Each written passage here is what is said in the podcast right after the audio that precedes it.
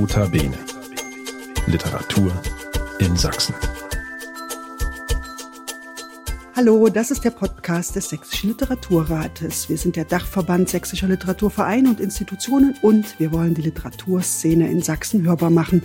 Mein Name ist Bettina Baltschew. Ich bin eine der beiden Geschäftsführerinnen des Sächsischen Literaturrates und mein Gast ist heute Jörn Dege. Er ist seit einigen Wochen der neue Vorstandsvorsitzende des Sächsischen Literaturrates. Herzlich willkommen, Jörn, bei Notabene Literatur in Sachsen. Hallo, schön hier zu sein.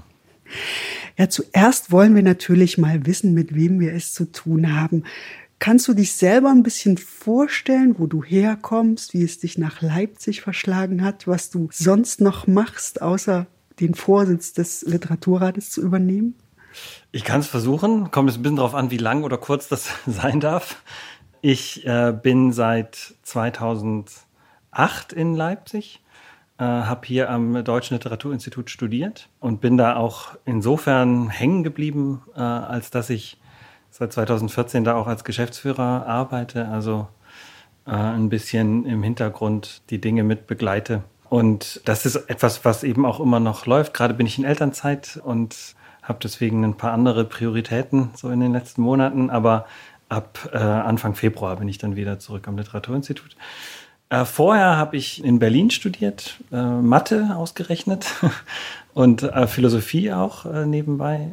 Und ursprünglich komme ich eigentlich, also aufgewachsen bin ich im Schwabenland, also ziemlich weit im Süden, in einer Kleinstadt eigentlich da, äh, auf der Schwäbischen Alb, beziehungsweise an der Donau. Ja, und da musste ich irgendwann dringend weg.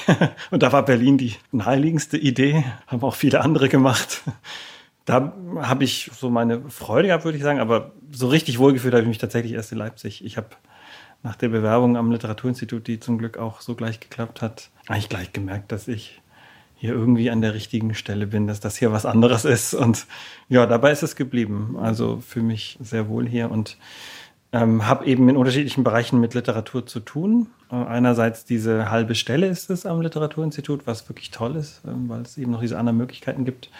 Und ansonsten mache ich verstärkt eben Dinge mit den Texten der anderen. Ähm, das hat sich während dem Studium schon so herausgestellt, dass mir das irgendwie mehr liegt, als an eigenen äh, zu arbeiten. Und ich habe eine ganze Zeit lang über mehrere Jahre die Literaturzeitschrift Edith als äh, Redakteur zusammen mit Matthias Zeiske gemacht und habe mit ihm zusammen auch eine Buchreihe herausgegeben wollte bei Spectre Books. Und ich bin zusammen mit drei, beziehungsweise eigentlich jetzt nur noch mit zwei anderen für das Programm des literarischen Herbstes verantwortlich. Und daneben äh, mache ich eigentlich viele solcher Schreibkurse, insbesondere für die evangelische Kirche, komischerweise. Das muss man immer ein bisschen erklären, aber das ist auch ein wichtiger Teil äh, meiner Arbeit eigentlich, muss ich sagen. Ja. Ich glaube, das ist auch schon ziemlich viel, was ja. da zusammenkommt. Und du hast gerade gesagt, du hast Mathematik und Philosophie studiert und später Literatur. Da frage ich mich sofort, wie das zusammenpasst, beziehungsweise wo denn die Leidenschaft für die Literatur herkommt. Ja, also eigentlich ist es eher umgekehrt. Die, die Leidenschaft für Literatur war vorher schon da. Äh, und ich bin dann eher abgerutscht in die Mathematik. Das war gar nicht unbedingt der Plan oder irgendwie vorherzusehen, für mich zumindest das Ganze fing an als Studium in Berlin in erster Linie schon mit Philosophie und ich habe auch am Anfang ein bisschen deutsche Literatur noch gemacht. Es gab einen sehr guten Logikkurs dort, wo es eben so um Argumentationsstrukturen ging. Und das war ein Mathematiker, der das gemacht hat und so wie der über die eigentlich über die Welt hinter der Schulmathematik so gesprochen hat, über die Strukturen, die es da gibt, auch über die Sprache, die das ja eigentlich ist, hat mich angefangen, das schon sehr zu faszinieren. Da dachte ich, probier das mal. Auch ein bisschen als Herausforderung, so als Nebenfach das noch zu machen. Damals konnte man das. Ich habe im ersten Jahr in Berlin studiert, wo es diese neuen Studiengänge gab. Da konnte man alles studieren und alles irgendwie wild miteinander kombinieren. Was äh, sich dann äh, im Laufe des Studiums als etwas optimistisch herausgestellt hat. Die haben mir dann gesagt, also wenn Sie einen Abschluss haben wollen, dann müssten Sie jetzt eigentlich nur noch Mathe machen als Kernfach, wie das da hieß. Und ähm, deswegen habe ich dann irgendwann sehr viel Mathe machen müssen mir hat das schon Freude gemacht und irgendwie hatte ich schon auch ein gewisses Talent dafür, aber das wurde mir dann irgendwie doch zu viel, muss ich sagen. Jetzt im Nachhinein vermisse ich es wieder. Ich habe damit gar nichts mehr zu tun. Eine Weile habe ich noch so als Nachhilfelehrer gearbeitet, aber das ging dann irgendwann ganz verloren. Und ja, was man halt sagen muss, es gibt einfach innerhalb der Mathematik gibt's, gibt's Schönheiten, die gibt es ansonsten so nicht die Muster, die dann da erkennbar sind, wie da manche Sachen entstehen und aufgehen oder sich entwickeln, das ist zum Teil wirklich erstaunlich und verwunderlich. Äh, und das ist etwas, was es eben so in der Realität, in der sogenannten nicht gibt. Und das fehlt mir dann manchmal schon so ein bisschen, aber ich habe einfach gemerkt schon während dem Studium, das wird mir zu viel und ich muss was anderes machen. Ich muss eigentlich wieder zurück. Ich muss zurück zur Literatur. Ich wusste nicht, dass es sowas gibt wie das Literaturinstitut, sonst hätte ich mich da gleich beworben. Aber habe das erst während dem Studium herausgefunden in Berlin und habe das dann eben gleich im Anschluss probiert. Und wenn du sagst, die Literatur war zuerst da, kann man sich das dann so ganz klassisch vorstellen, der kleine Jörn, der gerne gelesen hat oder vorgelesen bekommen hat? Ja, also ich hatte ein paar auch wirklich so Leseerlebnisse, so als Kind oder als Jugendlicher. Aber das war nur ziemlich vereinzelt. Bei mir ging das relativ spät erst los mit so einem echten Interesse für Literatur. Eigentlich erst, ich bin in der 12. Klasse für ein Jahr in die USA, so ein Highschool-Year. Das war ein sehr guter Zeitpunkt. Ich hatte irgendwie auch den Eindruck, ich muss irgendwie raus, ich brauche so einen Neuanfang. Und das war dann auch tatsächlich so vor allem war der Neuanfang, als ich wieder zurückkam. Und da habe ich gemerkt, dass das waren dann einzelne Erlebnisse beim Lesen selber. Da war ich eben erstmal viel für mich alleine und hatte dann vor allem auch, das ist vielleicht doch klassisch, einen, einen sehr guten, inspirierenden Deutschunterricht. Und da fing das wirklich an, dass ich merkte, das ist was anderes, das gibt mir richtig was. Und in der Zeit bis zum Abitur habe ich wirklich dann sehr viel gelesen und dann auch noch danach. Das hat sich während dem Studium in Berlin wieder so ein bisschen verloren und ging dann in Leipzig wieder los mit dem Lesen also als ich wiederkam aus den USA und bevor ich zum Studium bin, habe ich wirklich das irgendwie so ein bisschen nachgeholt, hatte ich den Eindruck. Das, was viele andere, die sich schon lange eben für Bücher interessiert haben, schon über einen langen Zeitraum hatten, das musste ich in relativ kurzer Zeit ähm, so nachholen. Und genau, habe dann auch in der Zeit angefangen, eben selber erste Texte zu schreiben. Das war auch eben so in dieser Zeit. Und wie gesagt, hätte ich von sowas wie dem Literaturinstitut gewusst, hätte ich es auch gleich wahrscheinlich so versucht, weil das war schon auch, glaube ich, mein größtes Interesse zu der Zeit. Aber manchmal sind ja die Umwege auch ganz interessant, oder? Absolut. Kann ich echt empfehlen. Ich hätte das vorher eben so nicht gemacht, wie gesagt, aber jetzt im Nachhinein dieser Ausflug, wenn man so will, auch in die Philosophie, das habe ich ja auch wirklich ziemlich gründlich gemacht. Ich merke einfach, das ist, das ist ein guter Hintergrund und auch so dieses, nicht genau zu wissen, wozu oder wie genau das weitergeht mit dem, was man da macht, das ist auch manchmal gar nicht schlecht, eher so explorativ, so eine Sache zu verfolgen und auch der Sache selber willen, dem da, da viel Energie auch zu widmen. Das war schon etwas, was ich jetzt nicht unbedingt anders machen wollen würde, so im Nachhinein. Ja, und du bist ja als Geschäftsführer des Literaturinstituts viel in Kontakt mit jungen Menschen. Und ist es da nicht eigentlich auch so, dass es hilfreich ist, wenn man schon ein paar Jahre was anderes gemacht hat, auch Leben hinter sich hat und nicht direkt vom Abitur ans Institut kommt? Könnte ich mir vorstellen, dass man dann auch eher weiß, worüber man schreibt, oder? Ja, das ist das eine. Was ja manchmal auch ein bisschen in der Skepsis gegenüber solchen Institutionen mitschwingt. So dieses, die haben ja noch gar nicht die Erfahrung, wovon sollen die erzählen? Äh, das ist vielleicht so das eine, das kann ich zum Teil auch nachvollziehen, wobei man ja auch sagen muss, das ist ja etwas, was die Literatur schafft. Die schafft ja Möglichkeiten, Erfahrungen zu machen, ohne dass man jetzt unbedingt raus muss in die Welt. Das kann man sozusagen mit überschlagenen Beinen machen. Aber das ist schon eine Sache, die ich schon auch nachvollziehen kann. Und das andere ist, dass, dass tatsächlich viele, die sich bei uns bewerben oder die dann mit dem Studium anfangen, was ja nicht dasselbe ist, vorher was anderes gemacht haben. Nicht nur die Masterstudierenden, das ist ja ohnehin so, sondern auch im Bachelor. Wir haben eine ganze Menge, die eben vorher ein anderes Studium gemacht haben oder das Studium abgebrochen haben. Das ist gar nicht so selten, dass Leute bei was anderem schon mal gescheitert sind. Ja. Das ist, finde ich, keine so schlechte Voraussetzung fürs Schreiben und, und für die Literatur, wenn nicht immer alles geklappt hat. ja, also das schöner Scheitern. Ja, schöner Scheitern mit Literatur, das wäre schon ein bisschen auch ein Programm. nee, also da ist manchmal natürlich irgendwie ein anderes Bewusstsein für die Brüchigkeit und auch für die Durchlässigkeit von dem, was man sich so vorstellt und wie das dann eben manchmal nicht so ganz zusammenläuft. Und da sehe ich auf jeden Fall Vorteile. Und es ist, glaube ich, ohnehin nicht verkehrt, und das sage ich eigentlich auch allen, die sich für dieses Studium interessieren, dass, dass man das jetzt nicht als die zentrale Ausbildung für sich sieht, mit einem Beruf danach, der dann auch eine Grundlage liefert für die eigene Existenz. Das ist zum Glück auch nicht mehr so weit verbreitet, diese Vorstellung, dass das so ohne weiteres geht. Das muss man immer mit dazu sagen, finde ich. Und wenn es da ein anderes Standbein gibt, sei das ein Studium oder eine Ausbildung. Wir haben auch Leute bei uns, die haben eigentlich bisher mit Uni und manchmal so gar nicht, die haben noch nicht mal ein, eine, eine, Hochschulreife. Das geht bei uns. Man kann bei uns sozusagen studieren, ohne dass man Abitur gemacht hat, sondern einen anderen Bildungsweg irgendwie eingeschlagen. Oder manche haben eben auch schon irgendwie anders gearbeitet, dann wirklich als Handwerker irgendwo oder was weiß ich. Und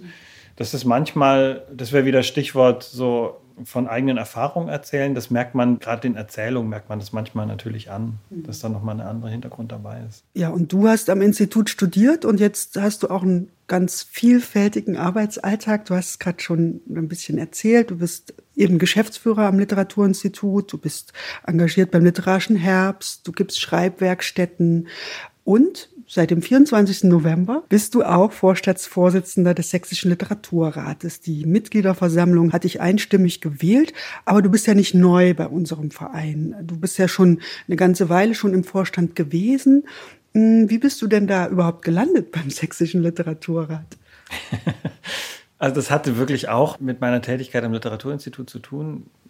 Das Institut ist schon lange Mitglied im Sächsischen Literaturrat und bin dann regelmäßig hin wirklich als, als Vertreter für das Literaturinstitut, habe das darüber kennengelernt und fand das tatsächlich auch sofort interessant, muss ich sagen. Also gleich beim ersten Treffen diesen vielfältigen Eindruck in das zu bekommen, was mit Literatur an anderen Orten so gemacht wird und gleichzeitig auch zu merken, wie viel da vielleicht hier und da auch, auch noch nicht so ganz entwickelt ist oder manchmal etwas an älteren Strukturen noch so festhängt. Ja, das fand ich irgendwie interessant, weil man hat irgendwie ein Potenzial gesehen, dieses Verbandes, dieser Möglichkeit, sich da auszutauschen. Und ich habe aber auch sehr viel kennengelernt, schon während den Sitzungen dort. Und als es dann darum ging, dass ja eigentlich komplett es einen Vorstandwechsel gab, alle haben gesagt, sie müssen aufhören und da wurde ja dann doch händeringend nach Leuten gesucht, die sich da engagieren. Und da habe ich mich dann bereit erklärt. Allerdings wollte ich das auf keinen Fall gleich mit so einer Verantwortung machen, sondern erst einmal das auch kennenlernen. Weil das muss ich schon sagen, eigentlich alle anderen, die mit mir in diesem Vorstand sind und auch weiterhin sind, zum Glück, haben mehr Erfahrung mit dem Literaturrat, aber auch mit überhaupt mit literarischer Arbeit hier in Sachsen. Und das ist sehr gut, ja, dass die weiterhin dabei sind und, und ich da die Möglichkeit habe, von denen da so zu profitieren, weil ansonsten würde ich mich da schon sehr unwohl fühlen, glaube ich. Es ist doch erst was Neues. Ich muss mich da auch erst dran gewöhnen. Wir können es ja kurz sagen. Also zum Vorstand gehören auch noch Jane Ann Eagle, eine Dichterin aus Dresden, Odile Wassers, auch aus Dresden. Sie arbeitet bei den städtischen Bibliotheken. Und wir haben noch die beiden Leipziger Autoren, Autorinnen Katharina Bendixen und Roman Israel. Die sind zusammen mit dir im Vorstand. Du bist jetzt der Vorsitzende. Und wenn man sich mal auf der Website die Selbstbeschreibung des Literaturrates anschaut, dann heißt es da ein bisschen förmlich, als Landesdachverband literarischer Vereine, Verbände und Institutionen fühlen wir uns der Förderung und Pflege der Literatur und des literarischen Lebens im Freistaat Sachsen verpflichtet. Ja, was heißt denn das eigentlich ganz praktisch? Was ist so deine Idee? Was will und was kann so ein Literaturrat? Das ist schon auf unterschiedlichen Ebenen. Es ist, finde ich, deswegen gut, so offen formuliert, weil das eben in, in verschiedene Richtungen gehen kann. Ich habe es, wie gesagt, zunächst einmal auch kennengelernt als ein Ort, um sich auszutauschen. Das ist eben doch so, und das ist sogar schon in Leipzig so und sachsenweit erst recht, dass wenn man in so einer Projektarbeit oder auch an einer Institution arbeitet, ganz schnell irgendwie Scheuklappen da sind und man überhaupt nicht mehr das Umfeld so im Blick hat. Und für mich war das damals wirklich eine echte Erweiterung des eigenen Horizonts zu sehen, was auch in der unmittelbaren Nachbarschaft stattfindet. Mit Leuten, die eigentlich ähnliche Voraussetzungen oder zumindest auch ähnliche Ziele haben, Ziele, die ich, die ich selber nachvollziehen kann und interessant finde. Und da wechselseitig voneinander zu profitieren und überhaupt erstmal ein Forum zu schaffen, das ist meiner Ansicht nach etwas, wofür sich dieser Dachverband unbedingt lohnt. Das ist so das eine. Und das andere ist, dass es in der Kulturarbeit kulturpolitisch eine starke Stimme für die Literatur braucht. Es ist meiner Ansicht nach entscheidend, dass an den richtigen Stellen Menschen sitzen, die immer wieder deutlich darauf hinweisen, was das Entscheidende dieser Arbeit ist, für die Öffentlichkeit, für die Literaturinteressierten, aber auch darüber hinaus. Manchmal sind die anderen Kulturdisziplinen da etwas stärker und lauter. Die haben auch manchmal eine andere Infrastruktur, um das zu machen. Das ist erstmal vielleicht auch ein gewisser Nachteil bei der Literatur, aber es ist auch ein enormer Vorteil, weil man nicht so sehr viel braucht. Äh, Literatur entsteht schnell und kann schnell wirken. Äh, da brauchst nicht so wahnsinnig viel. Man braucht nicht so einen ganzen Apparat und ein eigenes Haus drumherum und kann deswegen auch mit vergleichsweise wenig Mittel viel erreichen. Nur damit die Mittel zur Verfügung gestellt werden und damit das Ganze nicht so als kleines Pflänzchen nebenher noch läuft, braucht es eben solche Institutionen, die an den richtigen Stellen darauf hinweisen, das ist etwas Entscheidendes, was hier passiert. Eine ganz entscheidende Grundlage. Und in diese beiden Richtungen sehe ich das. Ja, sozusagen nach innen und nach außen. Da ist das etwas, was meiner Ansicht nach nicht zu ersetzen ist. Du hast jetzt schon ein paar Mal diese verschiedenen Vereine erwähnt. Das ist ja eigentlich auch ein sehr wichtiger Pfeiler des Literaturrates. Es sind seine Mitgliedervereine. Das reicht, wer das nicht weiß, vom Literaturhaus in Leipzig, über die Literaturzeitschriften Edith Ostra-Gehege in Dresden und Leipzig, aber zum Beispiel auch Ringelnatzverein in Wurzen.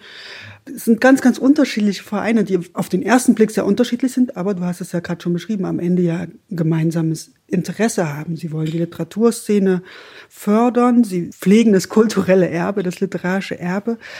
Du hast auch gesagt, dass da bestimmte Dinge ausbaubar sind.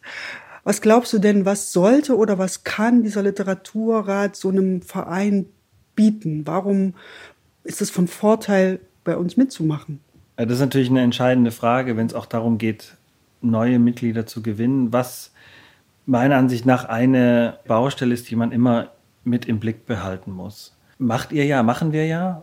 Ich will es auch nochmal sagen, ich hatte vor allem damals, als ich das kennengelernt habe, den Eindruck, da muss man vielleicht dann doch an der einen oder anderen Stelle nochmal ein paar Veränderungen vornehmen, um dem Ganzen auch eine andere Zukunft zu geben. Und das ist meiner Ansicht nach aber absolut passiert. Mit der neuen Geschäftsführung, das ist wirklich erstaunlich, was sich da auch innerhalb kürzester Zeit getan hat. Und deswegen finde ich, ist ein wesentlicher Punkt, auch da sind wir uns innerhalb des Vorstandes einig, dass wir in den nächsten zwei Jahren erst einmal diese gute Arbeit so fortsetzen wollen. Aber du hast die, die Mitgliedervereine angesprochen und da nach neuen zu suchen und auch nach einer anderen Ausrichtung der jeweiligen Vereine und vielleicht eben auch damit eine Verjüngung der, der Mitgliederstruktur, das wäre auch eine Möglichkeit, wo ich ein bisschen meine Interessen selber sehe und das gerne äh, mit begleiten würde. Aber wie du sagst, man muss dann Argumente dafür liefern, warum sollte ich da Mitglied werden.